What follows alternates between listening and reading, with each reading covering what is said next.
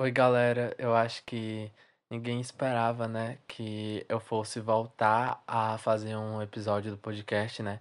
Depois de um mês e alguns dias. A última atualização foi no dia 4 de novembro, né? E a gente já tá no dia 14 de dezembro. E aí eu queria dizer que eu, nesse período de tempo, eu desisti e refiz o podcast várias vezes. E uma dessas vezes é agora, né, que eu tô voltando a gravar. Na real, eu já tinha gravado o terceiro episódio, só que aí eu achei uma bosta, achei muito ruim, fui lá e apaguei. Eu desisti. Aí depois eu pensei, ah, vou retomar com novas ideias, tudo bem, tudo bom, mas eu fui lá e apaguei de novo. E eu não sei porquê, né? Mas antes de começar o episódio de hoje, eu só queria deixar claro algumas coisas, né? Eu queria agradecer a todo mundo que está compartilhando o podcast, que está se dando o trabalho de divulgar isso daqui, né? É, essa obra de arte aqui que eu faço, né? Com três episódios e olhe lá. Eu queria agradecer também ao Spotify, que também tá divulgando pra caramba, mais do que eu, tá? O Spotify ele ajuda bastante. Aos meus amigos que estão lá no Twitter dando um retweet. É, a todo mundo que até hoje seguiu o podcast, gente. Não esqueçam de seguir o podcast. É, nesse exato momento nós temos nove seguidores, o que pra mim é muita coisa, né? Porque o Breves Comentários ele não é feito por charts, ele é uma coisa underground. Eu não esperava que fosse ter nove seguidores, assim, é muita gente, eu não tô acostumado com tanta fama. Mas enfim, é, vamos começar o episódio de hoje e primeiramente a gente vai começar com as sugestões, né? Antes de eu desistir de vez do podcast, uma amiga minha, a Juliana, saudade Juliana, ela tinha feito a sugestão, eh, ela me mandou, né, um, um- uma carta pelo meu WhatsApp, né, um e-mail pelo meu WhatsApp, eh, sugerindo que eu falasse sobre um tema que é muito complicado para me falar. Ela pediu que eu falasse sobre aceitação, né? Sobre a coragem de fazer o podcast, a insegurança, o medo das pessoas não gostarem das coisas que a gente faz. E pelo que eu ouvi dela, né, das mensagens que ela mandou, eu acredito que. Eu não sei, eu não tô preparado para falar sobre isso, mas eu acho que quando a gente pensa em fazer alguma coisa, a gente pensa logo no fracasso, né? Eu, particularmente, pensei no fracasso e pensei que não ia dar certo, e realmente não sei se tá dando certo, mas é, a aceitação, é, a coragem de fazer isso daqui, de fazer uma coisa, é, de perder o medo das pessoas falarem mal, surgiu num desespero meu, onde eu não tinha nada pra fazer, onde eu, meu Deus, eu preciso fazer alguma coisa para interagir com as pessoas na internet. Eu simplesmente me despi de toda a vergonha, né? Eu falei, não vou ter mais vergonha, eu vou fazer essa grande coisa aqui. Eu vou fazer sim. Aí fui lá e comecei a fazer. E atualmente, é, nesse último mês aí, como eu desisti várias vezes, né, por questões pessoais minhas, eu fiquei muito feliz, porque muita gente pediu pra mim continuar gravando. E eu acho que pediram porque queriam me ver ocupados, entendeu? Não porque estão gostando do podcast. Mas se estão gostando, sigam e vão lá nas minhas redes sociais, vão lá no, vai lá no meu e-mail, mandam sugestão, coisa e tal. Mas voltando aqui para a questão de Juliana, né, que eu já vou terminar de falar aqui em breves comentários, porque como eu já disse, eu não estou pronto para falar sobre isso. É, eu acredito que a aceitação, é, o medo das pessoas não gostarem, isso, tudo isso já passou de mim. Eu acho que em algum momento eu vou parar e vou pensar, meu Deus, o que é que eu tô fazendo da minha vida? Eu tô passando vergonha, é, a nível internacional, entendeu? Porque o, o, o Spotify, ele manda meu podcast para várias plataformas do mundo todo. E aí eu fico, poxa, melhor não pensar nisso agora. Mas eu sei que em algum momento eu vou parar pra pensar e tá todo mundo falando mal. Ah, com certeza vai ter gente falando mal. Eu tenho certeza que tem pessoas que entram aqui que vão ver esse episódio, esse podcast, justamente pra falar mal. Mas eu não me importo, porque eu tô de boa, eu tô de bem. É, eu tô aqui tentando achar alguma coisa pra me fazer no meio dessa desse mar de tédio que está a minha vida, porque as coisas da faculdade não são mais suficientes é, para me entreter e eu preciso de alguma coisa para me entreter. E o podcast está me ajudando bastante nisso. eu acho que consegui dar conta, né, da sugestão da Juliana, eh, falando sobre a coragem de fazer o podcast. Se não entendeu, se não foi o suficiente, me manda um e-mail de novo no WhatsApp ou no e-mail mesmo, né? Mas, assim, Juliana, eu sei que você provavelmente vai estar escutando isso. E obrigado pela sugestão, amiga. Foi uma das poucas pessoas, né, que eu conheço que mandaram sugestão. Isso é importante, porque prova que você está acompanhando e prova que você me apoia nessa lixaiada que eu tô fazendo aqui. Então, muito obrigado, Juliana. Acho que vai fazer um ano que a gente não se vê. Eu tô morrendo de saudades, viu? Beijo. Recebi outro e-mail eu acho que esse outro e-mail foi no Curious Cat, né? Aquela plataforma onde você manda perguntas ou coisas aleatórias. Inclusive, o meu tá na descrição aí do podcast. Quem quiser entrar em contato é só mandar lá. É, essa segunda sugestão era para que eu falasse sobre superação. E aí a gente vai abrir o link para o quadro de perguntas, né? Que é agora mudei de nome, vai ser link para pergunta, é o nome do quadro. Eu vou abrir esse link para a pergunta, né? Transformando essa sugestão na primeira pergunta de hoje, né? Que a gente ainda tem, tem algumas perguntas. Essa primeira pergunta seria: Como eu lido com a superação? E aí, para a gente falar de superação, né? Para mim em particular, falar de superação é uma coisa muito complicada, uma coisa muito delicada, entendeu? Eu dividi é, a separação em três partes, né? Três tipos de separação três significados, de vários significados que superação tem. E é, esses três pontos que eu dividi são superar problemas e obstáculos, né, o primeiro ponto. O segundo ponto é superar pessoas e relacionamentos. E o terceiro ponto é superar a perda de alguém, né, que é mais voltado pro luto. E aí, só um segundo. Pois bem, é, eu separei nesses três pontos para falar de superação é, tendo em mente que a, a superação ela se divide em vários outros pontos, em vários outros significados.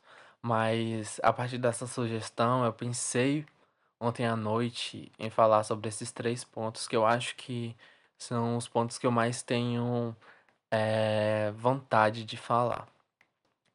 A, superar, a superação de problemas e obstáculos é o seguinte: é, eu acho que é natural da maioria das pessoas, toda vez que a gente se vê diante de um obstáculo, diante de uma barreira, automaticamente a gente vai pensar em superar essa barreira, em vencer essa barreira. A maioria das pessoas é assim. É claro que não existe, que existem pessoas que não pensam, que se deixam vencer logo de cara. Mas o que eu quero dizer é que superar os problemas hoje em dia é essencial para você conseguir viver de boa, para você conseguir viver de bem. Então, essa primeira, essa primeira parte, ela diz muito é, sobre todo mundo. Eu quero ver qual é o brasileiro hoje que nunca superou um obstáculo, entendeu? Que nunca se viu diante de uma situação e falou, porra, eu tenho que superar. Então, é, essa primeira parte de superação eu queria falar é isso. Inclusive, gravar um podcast aqui, já fazendo o link com, com a sugestão de Juliana, né? Gravar esse podcast é uma superação, uma superação de que eu não preciso ter vergonha de mostrar minha voz aqui nesse microfone é, mediano, nesse microfone ruim, entendeu? Que tá com chiado. Então eu superei essa, essa vergonha. O segundo ponto é superar pessoas e relacionamentos. E esse ponto aqui é um ponto muito delicado, principalmente para mim, porque eu sou uma pessoa muito sentimental, entendeu? Eu sou uma pessoa muito emocional. E quando eu tenho uma ligação com uma pessoa, eu tenho uma ligação de verdade. É, eu acho que superar as pessoas e o relacionamento é uma coisa muito essencial também, mas uma coisa que a gente tem que analisar e tomar cuidado. Por quê? É, eu, particularmente, né, falando pessoalmente, sou uma pessoa muito difícil de superar. E não é porque eu sou uma pessoa pegajosa, melenta, não é uma pessoa que, ai, fico chorando o tempo todo.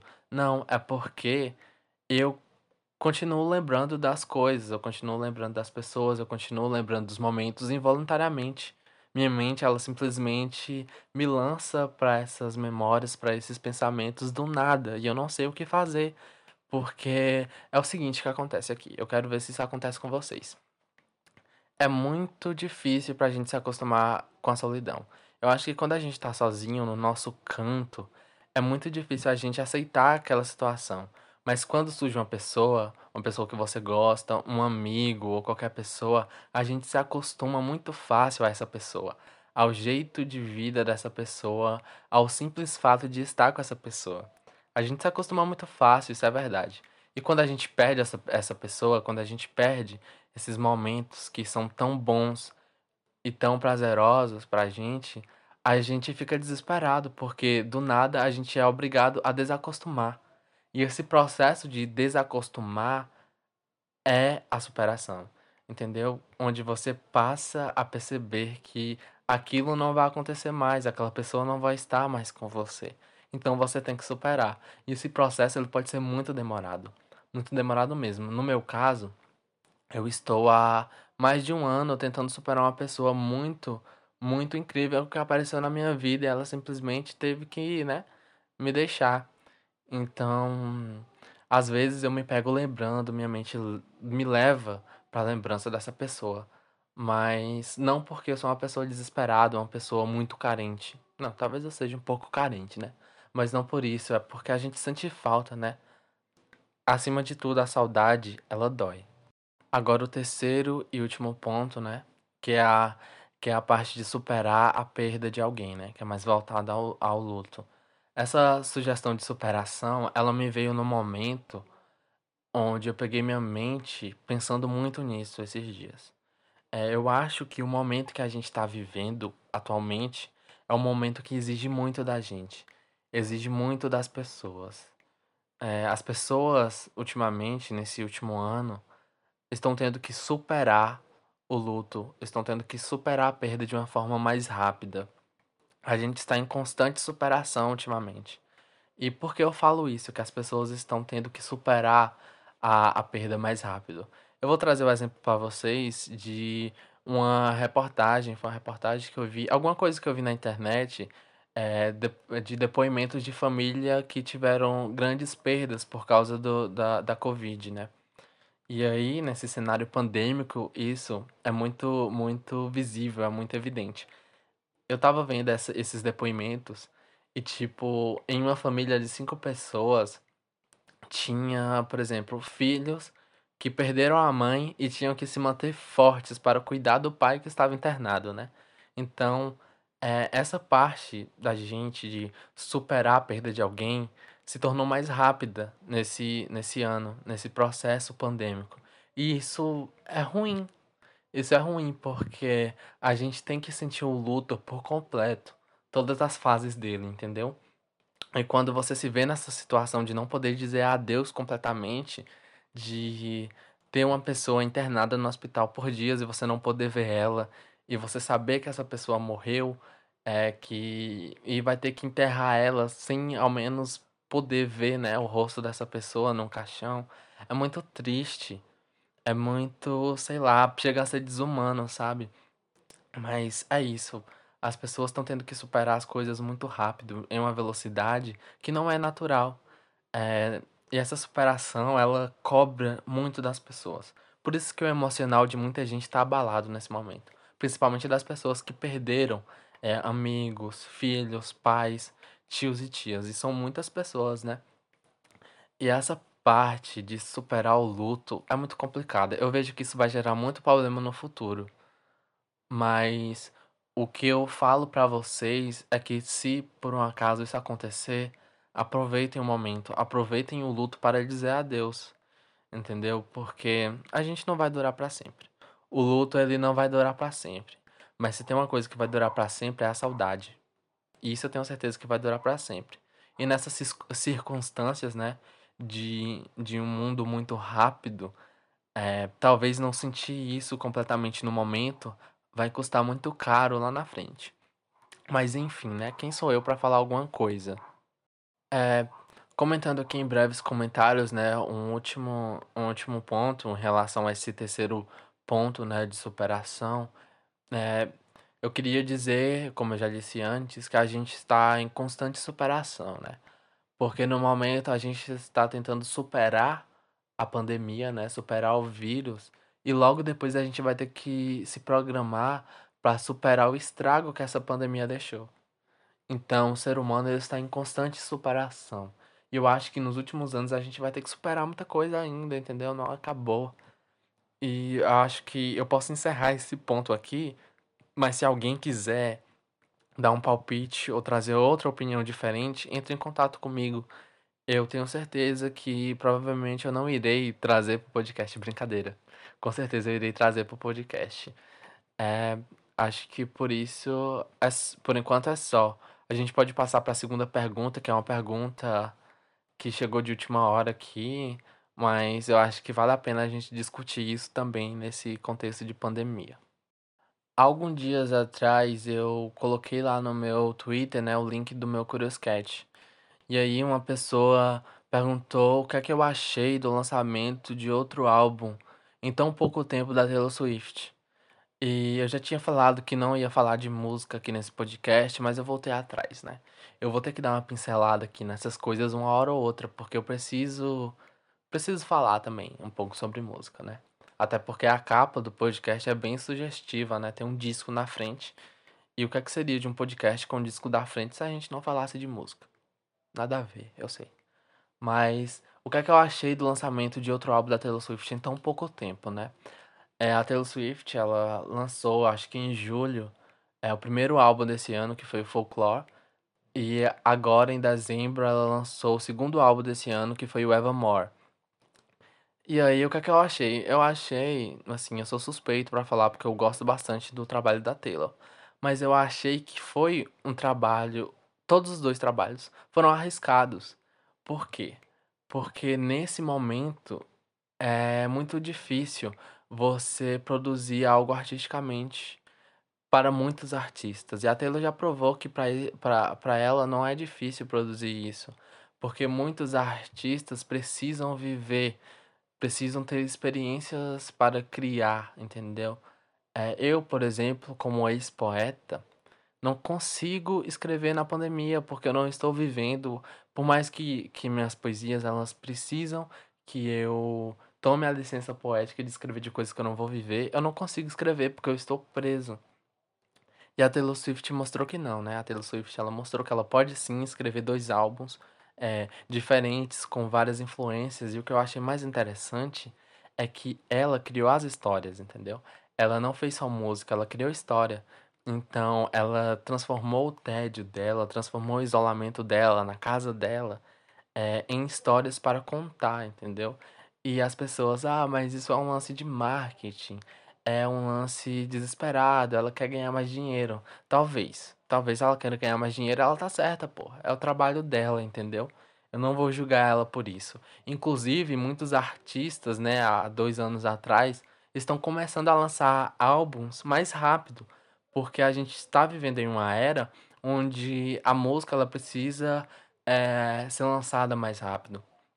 Porque os, a era dos streamings é, não é muito sólida para os artistas. Porque não vai ser sempre que você vai ganhar dinheiro com a música.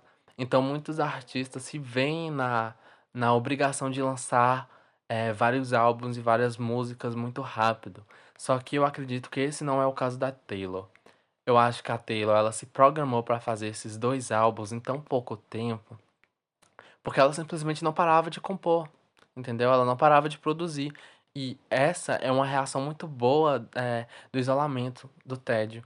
Quando o artista ele não para de produzir mesmo em meio a esse momento. É uma coisa que eu admiro muito na Taylor, entendeu? Porque poucos álbuns que eu ouvi que foram feitos né, no período de isolamento da, dos artistas, poucos têm a qualidade que os álbuns da Taylor têm.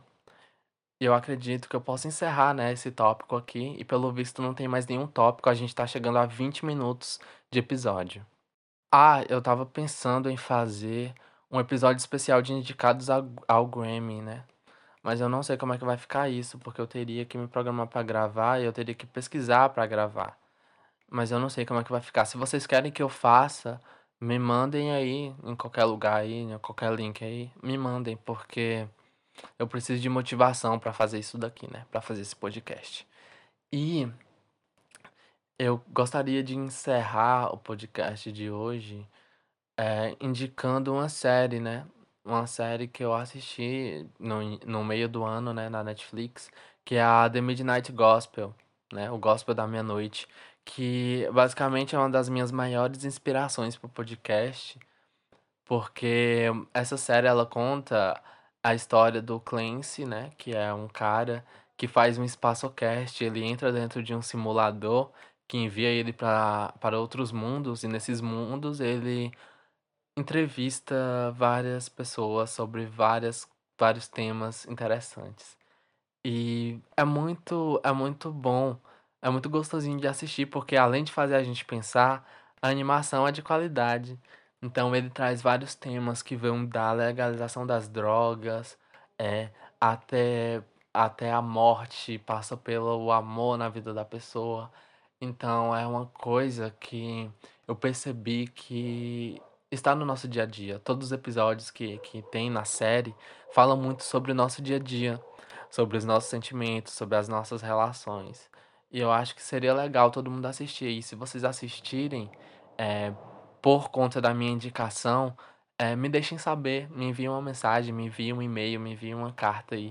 As minhas redes sociais estão na descrição do podcast, o meu e-mail, o meu Twitter, o meu Curioscat. Fiquem à vontade para interagir, galera. Mais uma vez, obrigado a todo mundo que chegou até o final desse podcast aqui. São poucas as pessoas que fizeram isso. E obrigado. Até mais.